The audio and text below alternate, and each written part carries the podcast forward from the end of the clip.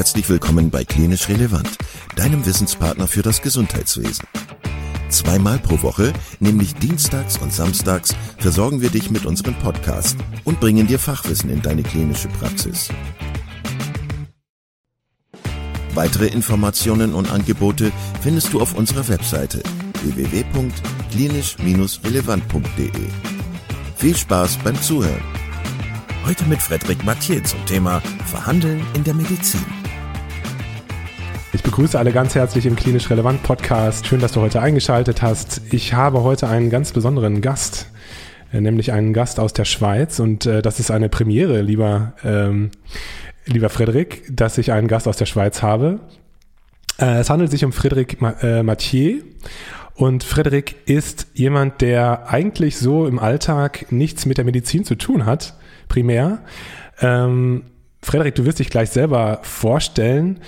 Aber ja, ich freue mich schon die ganze Zeit auf dieses, auf dieses Gespräch mit dir, weil ich die Erfahrung gemacht habe, dass so die äh, Podcasts, wo man über einen Tellerrand schaut, wo man vielleicht äh, ja mit jemandem spricht, der eigentlich gar nicht so in der Medizin drin ist, dass das immer die äh, Podcasts sind, die am meisten äh, Value haben, die am meisten äh, Punkte bringen äh, und, und äh, Lehren bringen. Äh, deswegen, wie gesagt, ich freue mich sehr, dass du heute da bist, lieber Frederik. Ähm, ich freue mich auch besonders, weil du aus einer Region kommst, wo ich früher mal äh, PJ gemacht habe, also wo ich äh, auch mal in der Klinik gearbeitet habe, in Cromontana. Also herzlich willkommen, Frederik. Lange Rede, kurzer Sinn. Schön, dass du da bist. Vielen Dank für die Einladung, Kai. Ja, also jetzt bin ich gerade ein bisschen sprachlos. Das, das passiert mir sonst selten. Ich wusste gar nicht, dass ich jetzt der erste Schweizer Gast bei dir im Podcast bin. Deshalb ist die, ist die Ehre umso größer. Und das ist so, ähm, Gran Montana, wo du mal in der Klinik warst, ich bin ja mit dem Auto so 20 Minuten davon aufgewachsen. Das ist schon speziell. Vielleicht haben wir uns sogar unsere Wege schon gekreuzt. Und äh, vielen Dank für die Einladung. Ich freue mich sehr auf das Gespräch. Super. Frederik, ähm, Jetzt schwelge ich auch gerade in Erinnerung an Cromontana. ähm, hast du Lust, unseren Hörerinnen und Hörern einmal kurz zu erzählen, was du machst, in welcher Branche du unterwegs bist und in, ja, wieso dein Alltag aussieht, sieht? Mhm. Also mein Name ist Frederik Mattier, ich bin Trainer, Speaker, äh, frisch gebackener Autor und Verhandlungsexperte. Ähm, ich berate und begleite Unternehmen, also vom, vom KMU bis zum Großkonzern, durch schwierige Verhandlungen. Und das mache ich, indem ich zum Beispiel äh, die Unternehmen trainiere, äh, Geschäftsleitungen trainiere, ähm, zum Beispiel den Vertrieb, den Einkauf und so weiter, die, die Leute trainiere und befähige, damit sie selbst erfolgreich verhandeln können. Und das ist der, so, der Background ist folgender. Ich war über zehn Jahre ähm, international in verschiedenen Konzernen tätig und war immer im Einkauf unterwegs. Am Schluss war ich äh, Head of Purchasing von, von einer der größten Unternehmen in der Schweiz und habe da tausende von Verhandlungen geführt und bin mittlerweile im fünften Jahr ähm, selbstständig, habe ein eigenes Unternehmen gegründet und ich mache heute ausschließlich das, dass ich andere Unternehmen berate, Einzelpersonen berate, auch betreffend zum Beispiel Übernahmeverhandlungen, Preisverhandlungen, ähm, Thema Gehaltsverhandlung kommt natürlich auch immer wieder dazu, habe einen eigenen Podcast und, ähm, und eben wie vorher kurz angetönt, jetzt ein, ein frisch, frisch gebackener Autor. Ich habe ein Buch geschrieben mit dem Titel Verhandeln ist kein Kinderspiel. Das ist ab Ende März erhältlich und darin beschreibe ich genau so diese sieben wichtigsten Prinzipien für erfolgreiche Verhandlungen und warum Kinderspiel ich bin selber Papa von zwei Töchtern und die Kleinkinder sind einfach die besten Verhandler der Welt. Amen, da hast du vollkommen recht. Ähm, ja, danke für dein Intro und danke, dass du ähm, ja, uns ein bisschen abgeholt hast, ähm, was du so machst. Ich finde es spannend, weil äh, ich bin auch ähm, auf deinen Podcast gestoßen und die Erkenntnis ist ja, dass eigentlich alles im Leben irgendwie eine Verhandlung ist, ob es ein Gespräch mit deinem, mit deiner Partnerin, äh, mit deinen Kindern ist. Im beruflichen Umfeld sind natürlich ganz viele Verhandlungen am äh, aktuell ähm, zugange. Insofern kann man nur lernen von dir und ich finde es spannend, dass du einen Podcast hast, der nur sich mit diesem Thema auseinandersetzt. Ich habe heute noch eine Folge von dir gehört, da ging es darum, ähm, ja, die Perspektive des Gegenübers einzunehmen. Und das ist auch was, was mich an meine berufliche Tätigkeit als Arzt äh, erinnert hat, weil wir Ärzte das unbedingt natürlich machen müssen, uns natürlich auch daran erinnern müssen, dass, äh, dass die Perspektive unseres Patienten, unserer Patientin natürlich extrem wichtig ist, wenn es um äh, Compliance zum Beispiel geht, um die äh, Medikamenteneinnahme und so weiter und so weiter. Das Thema ist riesengroß. Äh, mhm. Du hast ein Buch darüber geschrieben, du hast einen eigenen Podcast, der sich mit dem Thema Verhandeln auseinandersetzt und du bist absoluter Experte. Ähm, ich wollte gerne so drei ähm, Situationen aus meinem klinischen Alltag nehmen, die, glaube ich, schon ähm, für jeden, der so im Krankenhaus oder in der Praxis arbeitet, auch repräsentativ ist. Und ich wollte dich bitten, uns ein bisschen teilhaben zu lassen von deinem, an deinem Expertenwissen, was das Verhandeln betrifft. Sehr gerne, ja. Und als erstes äh, wollte ich gerne diese klassische ja, Gehaltsverhandlung, die du gerade schon angesprochen hast, mal nehmen. Weil wenn ich an meine Gehaltsverhandlungen in Anführungszeichen denke aus meiner Zeit, als ich junger Arzt war, dann ist das äh, eigentlich eine ganz traurige Geschichte, weil ich bin, ich bin da zu meinem Chef gegangen oder dem, dem zukünftigen Chef und dann hat er sich meine Zeugnisse angeguckt und dann hat er mich angeguckt und dann hat er gesagt, ja, ja, Sie können ja anfangen. Und äh, das war dann die, Ver die Verhandlung und dann hat man dann von der Personalabteilung einen Vertrag zugeschickt und äh, entweder man hat ihn unterschrieben oder eben nicht. Mhm. Ähm, die Zeiten haben sich ein bisschen geändert und das ist auch gut so. Es gibt ja, äh, es gibt ja Ärztemangel, Fachkräftemangel. Das heißt, die Verhandlungsposition, die wir Ärztinnen und Ärzte haben, die ist anders. Aber was würdest du sagen, wenn man in so, wenn man in so Gehaltsverhandlungen rein, reingeht? Was ist, was sind so die Hacks, die man, die man unbedingt beachten sollte? Was ist wichtig, wenn man, wenn man mit jemandem spricht und wenn man mit, äh, mit Menschen über Geld spricht? Ja, also ein riesen Themenbereich. Ähm, bis bis vor, vor kurzem wusste ich gar nicht, dass das ein Thema ist bei den Ärzten, weil ich sag mal so, ich, der, der nicht in der Klinik unterwegs bin, habe immer gedacht, die Ärzte haben so hohe Löhne, dass das gar keine Rolle spielt, das Thema Gehaltsverhandlung.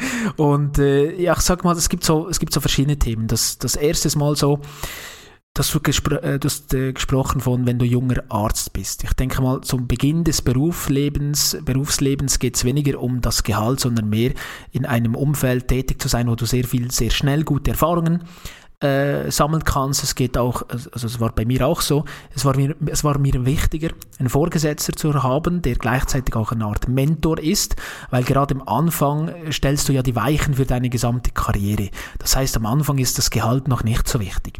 Und wenn du dann halt älter wirst, wird, werden auch deine privaten Verbindlichkeiten größer und, und die Ausgaben größer und plötzlich wird das halt ein, halt das ein Thema.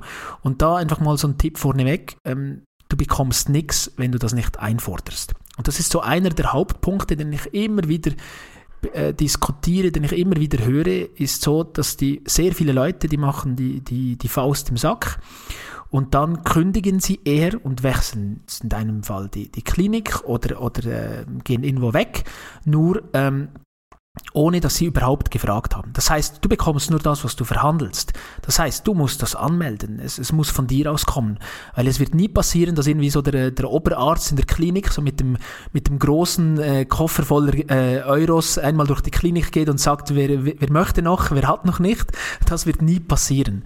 Also dieses, dieses Thema, ich warte mal, ich bin brav, ich bin lieb und ich zeige meine Leistungen und kommen die denn schon. Das wird nie passieren. Nie. Also du musst das ganz klar anmelden.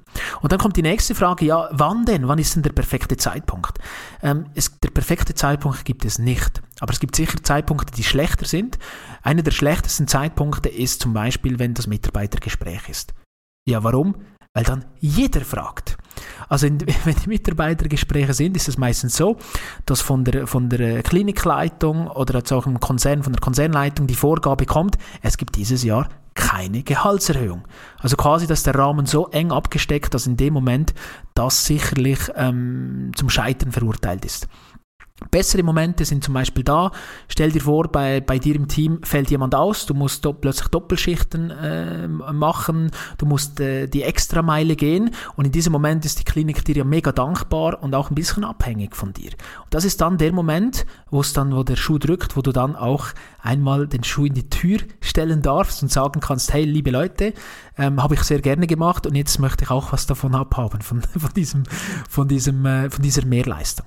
Also immer wenn du befördert wurdest, wenn du gerade eine Weiterbildung abgeschlossen hast, wenn du zum Beispiel mehr Verantwortung übernommen hast, eine Stellvertretung, eine Zusatzausbildung, was auch immer. Immer dann, wenn du die Leistung erhöht hast oder, oder eine Extrameile gegangen bist, dann musst du fragen. Und nicht warten, weil ein Jahr später ist dann vielleicht äh, deine Stellvertretung wurde ein zusätzlicher Arzt angestellt und dann ist der Schmerz gar nicht mehr da, der Pain ist weg von der Doppelschicht, von der äh, vielen Dank Kai, hast du dich da eingesetzt, sondern musst genau in dem Moment, wo, wo, wo das Momentum für dich spricht, dann musst du deinen Bedarf anmelden. Und zwar du und nicht warten, bis da was kommt. Ich bin froh, dass du als erstes gesagt hast, dass äh, am Anfang der Karriere letztlich ja das Geld noch gar nicht so wichtig ist und dass natürlich das Sammeln von Erfahrung und von Know-how und von Expertise, dass das im Vordergrund steht. Absolut. Ähm, weil das habe ich manchmal das Gefühl, dass das so ein bisschen in den Hintergrund gerät. Aber du hast natürlich vollkommen recht, weil sich das natürlich nachher potenziert mit den Skills, mit dem Wissen, das man ansammelt, dass man das natürlich dann auch äh, ja dann irgendwann im Gehaltscheck sieht, was man dann für Geld bekommt. Ähm, das finde ich super. Und was ich auch sehr gut finde, ist die Tatsache, dass wir erwachsen sind und äh, wir sind, äh, wir dürfen selber äh, sagen, wenn wir was brauchen, weil es wird kein Chef der Welt kommen oder kein Oberarzt der Welt kommen und sagen, jetzt ist es aber Zeit, dass du mal ein bisschen mehr Geld äh, verdienst, sondern wir müssen unseren Mund auftun. Ich glaube, das ist ein Fehler, den viele auch in der Klinik machen, dass sie eher stumm kündigen, damit äh, halt ihren Protest zeigen, anstatt äh, aufzustehen ja. und zu sagen, pass mal auf, so geht das nicht. Wir brauchen, wir brauchen hier eine Veränderung. Ja, ja also sehr gute Tipps, finde ich. Ähm, was würdest du sagen? Also ich habe das Gefühl, dass es immer noch unter uns Ärzten so ist, dass man eigentlich nicht über Geld spricht ähm, und dass das immer so ein bisschen ein schwieriges Thema ist. Hast du da, hast du da einen Tipp, wie man da, sage ich jetzt mal, so ein bisschen vorfühlen kann, inwiefern das Gegenüber offen ist für solche Themen und dass man da nicht so mit der, mit der Tür ins Haus fällt? Mhm. Äh, also sag, sag, mal so, das Thema Geld und, und äh, über das spricht man nicht, das glaube ich im gesamten deutschsprachigen Raum sehr, sehr, sehr ähnlich. Und es ist so, das ist eine Generationenfrage. Also ich selbst bin, bin auch noch Dozent an der Hochschule und ich kann dir sagen, so die, die Jahrgänge, so Generation Z, die jetzt da kommen, das ist völlig normal. Die sprechen total offen. Das heißt, die Jungärzte, die dann jetzt dann rauskommen oder in ein paar Jahren, da weiß von der Abschlussklasse jeder, wer wo arbeitet und wer wo wie viel verdient. Das heißt, diese, diese Transparenz, die, die ist völlig da bei der Generation. Und jetzt, äh, jetzt in deinem Fall äh, ist es natürlich so, dass es einfacher, wenn du zum Beispiel auf einen Ärztekongress gehst, das einfach mal ansprichst, weil außerhalb der Klinik ist es ja viel einfacher, über dieses Thema zu sprechen, ähm, als jetzt innerhalb der Klinik. Weil innerhalb der Klinik da jeder das Gefühl hat, nee, vielleicht, weil wir haben ja alle Angst, dass wir entweder also viele haben Angst, dass es zu wenig ist. Deshalb spricht man nicht darüber. Lieber das wegschieben und die Hoffnung haben, dass man fair entlöhnt wird, anstatt die, die, die Wahrheit zu wissen. Ich bin da immer anders unterwegs. Ich habe lieber die, die nackte Wahrheit und dann weiß ich, woran ich bin und dann kann ich was ändern, weil hoffen und beten, das, das, das tut man in der Kirche aber nicht, wenn es ums Gehalt geht. Und deshalb, äh, wenn du auf den Ärztekongress gehst, wenn du eine Weiterbildung machst, einfach mal sagen, du, Frage an deiner Klinik, wo, wo seid ihr da? Äh, sehr viele Kliniken haben auch Gehaltsbänder von bis für diese Position, nächste Position von bis. Einfach mal das in den Raum werfen und du wirst erstaunt sein, wie viele Leute da am Gespräch teilnehmen. Ist natürlich schwieriger bei dir in der Klinik in der Mensa. Dann hast du vielleicht noch ein paar, äh, paar Pfleger da, ein paar, äh, paar äh, Jungärzte, ein paar äh, Oberärztinnen oder was auch immer.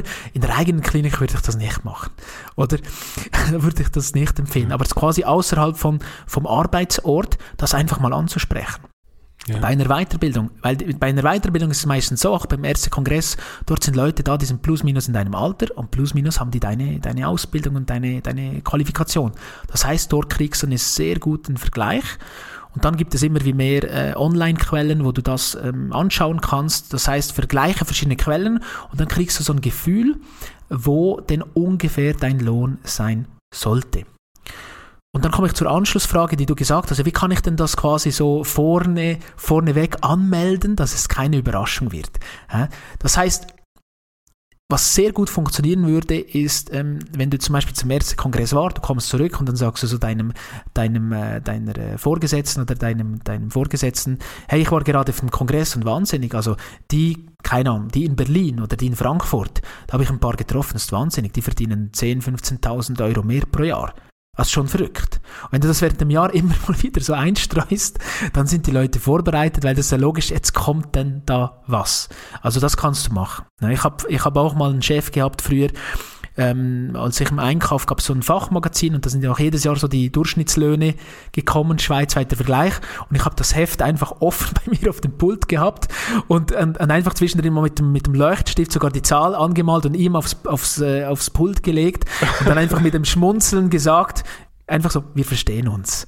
Oder einfach mal so angemeldet mit Humor, weil Humor ist, ist leicht und, und ja, es gehört halt dazu, dass man darüber spricht. Super Tipp. Ich meine, klar, ähm, in der Klinik ist es ja auch so, dass man, ähm, dass es Tarifverträge gibt, die jetzt so gar nicht ähm, groß flexibel sind, aber ich glaube, man kann ja auch über äh, extratarifliche Zahlungen sprechen, man kann über Zusatzleistungen sprechen, man kann über äh, Fortbildungen und so weiter sprechen. Also da kann man ja sicherlich auch ein bisschen Fantasie an den Tag legen. Absolut. Ja, ja vielen da, Dank schon mal für, ja. dieses, für diesen Bereich. Entschuldigung, du wolltest gerade mhm. noch was sagen. Kein Problem. Du musst dir vorstellen, die meisten äh, Unternehmen, auch Kliniken, die haben verschiedene Kassen. Eine Kasse ist dort, wo das Gehalt ausbezahlt wird oder ein Konto und dann gibt es auch andere Konten, wie du gesagt hast, Weiterbildung, ähm, Bonifikation, Gratifikation für ähm, außerordentliche Leistungen oder was auch immer. Das heißt, ein Gehalt ist meistens immer nur ein, ein Gesamtpaket. Das heißt, versuch das zu stückeln, versuch dann Teil davon zu nehmen, davon zu nehmen, davon zu nehmen, dass am Schluss das Gesamtpaket stimmt. Die meisten denken dann, ja, bei uns gibt es Tarifverträge und äh, äh Gehaltsbänder und das ist gar nicht verhandelbar. Ähm, das Wichtigste beim Verhandeln ist das Mindset. Ähm, das Mindset, das ich immer meinen Kunden mitgebe, ist, alles ist verhandelbar. Ich habe selber mal im Unternehmen gearbeitet, das Gehaltsbänder hatte und ich war ganz oben am Rand und dann haben die gesagt, ja, äh, es gibt nicht mehr, du bist zu oberstem Gehaltsband und da habe ich einfach gefragt, was sind denn die Kriterien für die nächste Stufe? Und dann haben die gesagt, ja, A ist ein Kriterium, B ist ein Kriterium, C ist ein Kriterium und da habe ich gesagt, okay, A erfülle ich, B auch und C spätestens in ein paar Monaten. Wie schaut's aus? Und plötzlich war das ganz einfach, ins nächste Gehaltsband zu gehen. Also auch das ist nicht fix, ist immer eine Frage der Verhandlung. Weil ich bin überzeugt, dass bei dir in der Klinik Leute sind, die sind in einem Gehaltsband drin, das gar nicht passt, plus es gibt Leute, die in einem Gehaltsband drin sind, das zu tief ist. Also auch das ist verhandelbar, egal ob es Tarifverträge gibt oder nicht. Ja.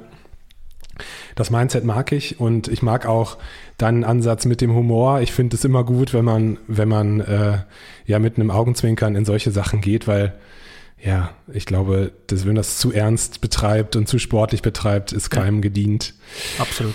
Ich würde gerne mit dir in die zweite in die zweite Situation gehen, äh, die ich mir so vorgestellt habe, die ja auch eine alltägliche Verhandlungsstrategie oder eine alltägliche Verhandlungssituation darstellt bei uns Ärztinnen und Ärzten, äh, aber auch allen anderen, die so im, im medizinischen Fachberufen äh, tätig sind das ist so der, die Verhandlung, die wir mit unseren Patienten führen. Ähm, also da kann es ja um verschiedene Dinge gehen. Da kann es darum gehen, dass wir eine Medikation zum Beispiel empfehlen. Eine, eine Tablette, die, die die Patientinnen und Patienten jeden Tag nehmen müssen. Oder eine Lifestyle-Modifikation, also dass wir unseren Patienten raten, ähm, anders zu essen, äh, sich anders zu bewegen, Sport zu treiben und so weiter und so weiter. Oder dass wir eine Operation empfehlen. Und häufig ist es ja so, dass wir auf Compliance-Probleme stoßen, dass äh, die Patienten das, die Medikamente zum Beispiel nicht so nehmen, wie wir das gerne möchten. Ähm, oder auch ja, Operationen nicht möchten, die wir eigentlich empfehlen. Und da habe ich natürlich schon so meine eigenen Strategien entwickelt, aber eher aus einem, aus einem Bauchgefühl heraus, beziehungsweise mhm. Trial and Error. Aber was, was fallen dir da so für Tipps ein für, für unsere Zuhörerinnen und Zuhörer, wenn du über so einen, so einen Konflikt, so eine Verhandlungssituation nachdenkst? Mhm. Äh, in dem Fall geht es ja immer darum, jemanden zu überzeugen. Du möchtest ja den Patienten, die Patientin davon überzeugen, dass genau deine dein äh, Behandlungsvorschlag der bestmöglichste ist, oder? Das heißt, in dem Moment ähm, die Ärzte sind halt so, oder die, die ich kenne, ich sag's mal so, die sind halt sehr technisch unterwegs, mit vielen Fachbegriffen und so weiter und du redest ja deine Sprache, weil du bist ein Fachexpert. Jetzt hast du aber jemanden im, ja, da ist ein Patient, eine Patientin, die spricht diese Sprache nicht. Das heißt, nicht mit Fachbegriffen, mal so, äh, die musst du trotzdem brauchen, ist klar, aber dann auch zu erklären, was das bedeutet, ähm, die, die Leute mitzunehmen, weil die sind vielleicht ganz woanders. Ähm, das heißt, die, die abzuholen, den, das in einfachen Worten zu erklären und auch immer zu, zu sagen, was dein Ziel ist. Nicht, dass so diese, diese ablehnende Haltung kommt, ja, ihr möchtet ja sowieso nur, äh, nur Geld verdienen und das ist doch gar nicht nötig und so weiter und so fort, sondern immer das Ziel und die Gründe dahinter erläutern. Und dann hat jeder Mensch andere Motive. Jeder. Oder? Also das heißt, äh, du hast vorher gesagt, ne, jemanden überzeugenden Lifestyle-Anpassung äh, zu machen. Also es ist sehr diplomatisch für äh, zum Beispiel einen übergewichtigen Patienten zu sagen, mach mal ein bisschen mehr Sport, come on. Also jetzt mach, stellen wir mal die Ernährung um, jetzt musst du mal was machen, oder? Ist die Frage, was ist das Motiv? Das ist ja jeder Mensch anders. Das heißt, jeder Patient ist individuell. Ich mache dir ein Beispiel, wenn jetzt dann ein, ein, ein Vater äh, ist als Patient, der hat kleine Kinder, ähm, dem zu sagen, schau, wenn du so weitermachst wie bisher, kann es sein, dass du um statistisch gesehen zehn Jahre früher ähm, früher stirbst oder dass du diese und diese chronische Erkrankung kriegst und dann kannst du zum Beispiel das und das mit deinem Kind nicht mehr auf dem Spielplatz tun oder diese und diese Konsequenz kommt. Das heißt, wirklich ein Bild zu malen, eine Geschichte zu erzählen, die auf die Motive abzielt, damit die Person das versteht. Weil keiner von uns hat ja Lust, dreimal pro Tag äh, äh, Sport zu machen und, und nur noch Salat zu essen. Du musst immer das Motiv, das Warum dahinter, das große Ganze zeigen und darüber sprechen und dann holst du die Leute, die, die Leute wahrscheinlich viel, viel einfacher ab. Und dann gibt es ein paar Sachen, es gibt so verschiedene Prinzipien ähm, der psychologischen Überzeugung. Das eine ist zum Beispiel Autorität, dass du zum Beispiel sagen kannst, äh, ähm, in, in diesen und diesen Studien von dieser und dieser Universität hat herausgefunden, dass das und das und das passiert. Also quasi oder äh, alles, alles, was damit zu tun hat, irgendeine irgendeine ähm, Auszeichnung für dieses Medikament oder diese Therapie, das ist die weltbeste Therapie in diesem Bereich. Äh, das, das andere ist halt zum Beispiel äh, Sympathie, wenn du mit Gemeinsamkeiten schau, ich habe das Problem auch oder ich kenne Patienten, die haben das. Es gibt so verschiedene Möglichkeiten, die du hast, ähm, um, die, um die Patienten zu überzeugen. Also nicht nur mit Argumenten, das ist klar, aber auch so quasi in Geschichten Motive anzusprechen und das bei jedem, bei jedem was anderes. Ja. Das finde ich sehr spannend. Ähm, und das ist was, was wir Ärztinnen und Ärzte, glaube ich, echt vergessen häufig, dass wir dass wir zwar in unserem Kopf die ganzen Argumente zusammen haben, aber dass das natürlich noch lange nicht bedeutet, dass die auch angekommen sind bei unserem Gegenüber. Mhm. Ähm, findest du es legitim, dass man solche Sachen auch mehrfach bespricht und ähm, vertagt zum Beispiel, dass man sagt, okay, für heute ist es jetzt genug, dass ich sie voll geredet habe und mhm. versucht habe zu überzeugen. Lassen Sie uns beim nächsten Mal nochmal darüber sprechen? Ja, absolut, weil ich, also ich kenne das nur, weißt du, vom Hören sagen und, und aus Serien. Also meine Erfahrung ist relativ, relativ, äh, sag mal so, sehr, sehr dürftig, was das anbelangt. Aber es ist ja so, wenn du als Arzt den ganzen Tag in diesem Betrieb bist, dann hast du halt so verschiedene, sag mal so ganz, ganz schlechte Nachrichten, ähm, einen ganz anderen Bezug, sonst würdest du diesen Job gar nicht, gar nicht durchhalten. Das heißt, du bist halt sehr rational unterwegs, sehr technisch und es ist ja sehr oft so, dass da ein Patient ist und der kriegt gerade eine extrem schlechte Nachricht und dann geht er halt voll in die Emotion und in dem Moment ist alles Argument und Ratio und was tun wir jetzt, nächste Schritte, ist egal was du sagst, das kommt gar nicht an. Das heißt, in dem Moment ähm, so quasi die, die schlechte Nachricht platzieren und dann sagen, weißt du was, wir reden morgen nochmals darüber, was, was mögliche Varianten sein könnten, mögliche Therapien, mögliche Wege, was auch immer. Weil in dem Moment, wo die Schocknachricht kommt, da ist die Person im Schock und kann gar nicht, ist gar nicht mehr möglich, da irgendwelche rationalen Diskussionen zu führen und so weiter. Manche Menschen brauchen weniger Zeit, um dann wieder quasi zu denken, okay, was ist der nächste Schritt? Andere müssen mal drüber schlafen, andere brauchen länger, da, da hast du viel mehr Erfahrung als ich. Aber in dem Moment, wo dann die Emotion voll da ist und der Schock da ist, da kannst du nicht mehr mit rationalen äh, Argumenten und möglichen, das kommt gar nicht mehr an, das ist wie eine, ist wie eine Mauer. Das bringt gar nichts. Deshalb absolut legitim, das einen Tag später nochmal anzusprechen, nachdem so quasi der Fall klar ist oder, oder sag mal so, ja, der, der, der Schock verdaut ist ja dann noch nicht, aber zumindest mal die Emotion raus. Ja. Das entspricht auch mein, meinen Erfahrungen. Und das kann man ja sogar neuropsychologisch erklären, ne, dass bestimmte Hirnareale dann viel aktiver sind in solchen Schocksituationen und dann einfach die, die frontalen Hirnareale nicht aktiv sind. Aber da wollen wir jetzt gar nicht hin. ja. ähm, cool, vielen Dank. Ähm, dritte Situation, die, glaube ich, im Alltag eines Mediziners, äh, einer Medizinerin äh, häufig vorkommt, das ist so der, die Diskussion oder die Verhandlung mit Kolleginnen und Kollegen, wenn es zum Beispiel um Diensttausch gibt, geht oder um ähm, Urlaubsplan äh, oder jemand ist krank geworden, es muss ein Dienst übernommen werden. Das ist häufig so eine Situation, wo man plötzlich reagieren muss, wo also dann plötzlich im Team gefragt wird, morgens in der Frühbesprechung, wer kann den Dienst übernehmen. Äh, und dann ist es ja so, das kennst du vielleicht, dass jeder sich dann wegduckt und äh, woanders hinguckt und keiner möchte was sagen. Und dann fängt der Streit an. Ähm, du als Profi, was sind deine Tipps in solchen Situationen? Also in dem Fall möchtest du ja dann was von der Person. Ja, du möchtest ja zum Beispiel die Schicht tauschen, du möchtest, dass die Person zum Beispiel irgendwie dein Kollege auf den Urlaub verzichtet oder was auch immer. Also überleg dir im Vorfeld, deine Perspektive ist ja, ich brauche Unterstützung ich, ich, möchte oder ich möchte was tauschen zum Beispiel, dann ist da die erste Frage, die du beantworten musst, WHID, was habe ich davon? Und zwar die von deinem Gegenüber. Jetzt, möchtest du, jetzt möchte ich mit dir, Kai, äh, meine Schicht tauschen, dann muss ich mir überlegen, okay, was könnte ich dem Kai denn anbieten? Ja, was könnte ich denn dir anbieten? Dann weiß ich zum Beispiel, wenn ich clever bin, habe ich, hab ich noch was gut bei dir, weil ich dir beim letzten Mal die Schicht abgenommen habe oder für dich eingesprungen bin, als du krank warst oder irgendwas gemacht habe, so quasi, äh, ich bin in Vorleistung gegangen. Ja, dann, das heißt, ich habe noch ein Gut bei dir und das funktioniert völlig unbewusst. Wenn ich ein Gut bei dir habe und dich frage, dann wirst du vom schlechten Gewissen her gar nicht Nein sagen können. Ähm, andere Möglichkeit ist natürlich direkt zu kommen und sagen, schau Kai, äh, könntest du diese Schicht übernehmen? Im Gegenzug biete ich dir A oder B an. Das heißt, ich bringe was mit, was dir was bringt und ich baue gleichzeitig jetzt noch diese Alternativtechnik, Fragetechnik ein, A oder B. Das heißt, ich frage nicht, ob du meine Schicht übernehmen möchtest, sondern ich frage, Kai, kannst du meine Schicht übernehmen? Ich biete dir A oder B an. Das ist ganz clever. Also das, das ist jetzt etwas, was sehr, sehr gut funktioniert. Richtig cool, ja. Jetzt hoffe ich, dass seine Kollegen den Podcast nicht hören, damit es dann auch intern bei dir funktioniert. ja, also das ist ein guter, das ist ein guter Tipp.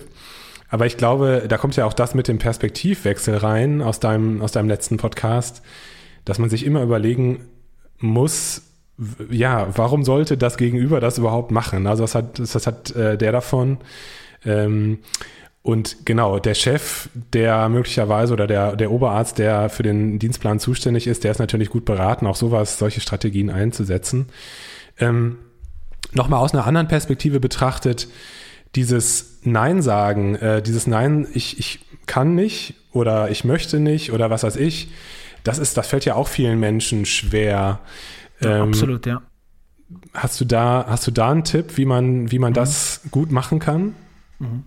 Also Nein sagen, und zwar im, im richtigen Moment, funktioniert nur, wenn du vorher ganz klar über, deinen, über deine rote Linie Bescheid weißt. Ich, ich mache dir ein Beispiel. Jetzt hast du zum Beispiel schon zwei, dreimal deinen Urlaub verschoben und jetzt hast du ganz klar deiner Partnerin versprochen, diese zwei Wochen nehmen wir.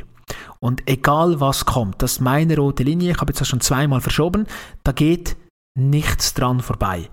Das heißt, in dem Moment, wo du gefragt wirst, du Kai, könnte, könnten wir das schieben und so, dann wirst du direkt Nein sagen, weil du hast diese rote Linie ganz klar definiert. Wenn diese Linien schwammig sind, wenn diese Linien schwammig sind, dann hast du ein Problem. Weil in dem Moment wirst du wahrscheinlich ähm, eher in, äh, vielleicht mal so ein Zugeständnis machen. Und du weißt das auch, wenn du jetzt so an, dein, an zehn Kollegen denkst und jetzt hast du irgendetwas, was du von denen gerne möchtest, dann werden dir zwei, drei Namen einfallen, wo du weißt, bei diesen Personen versuche ich es, weil das ist einfacher als bei den anderen. Das heißt, sei du immer der, der es den anderen schwierig macht. so, als, so als Tipp. Das heißt, äh, hilf auch, wenn du kannst.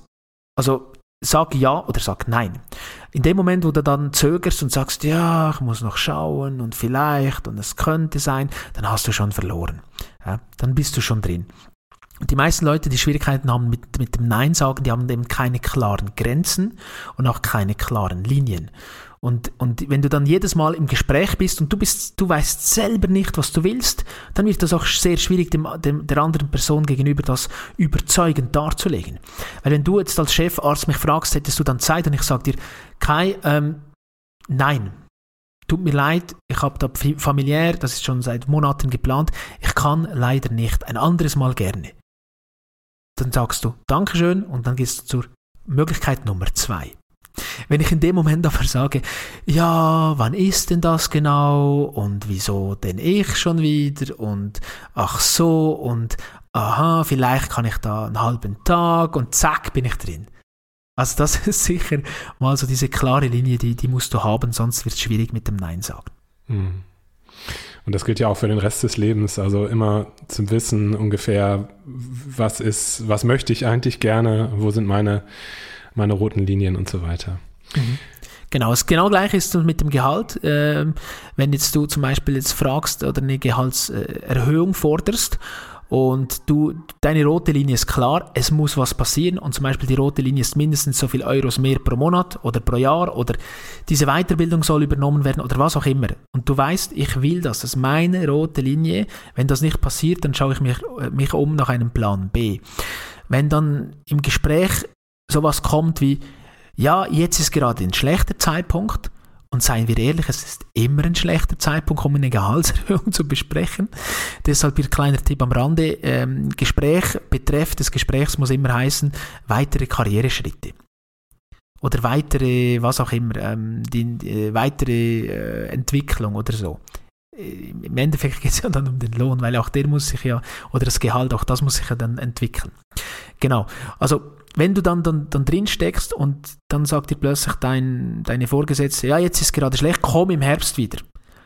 Und wenn dann deine rote Linie nicht klar ist, ich will das jetzt besprechen, nicht dann, dann wirst du sowas sagen wie, ja, okay, ich komme im Herbst wieder.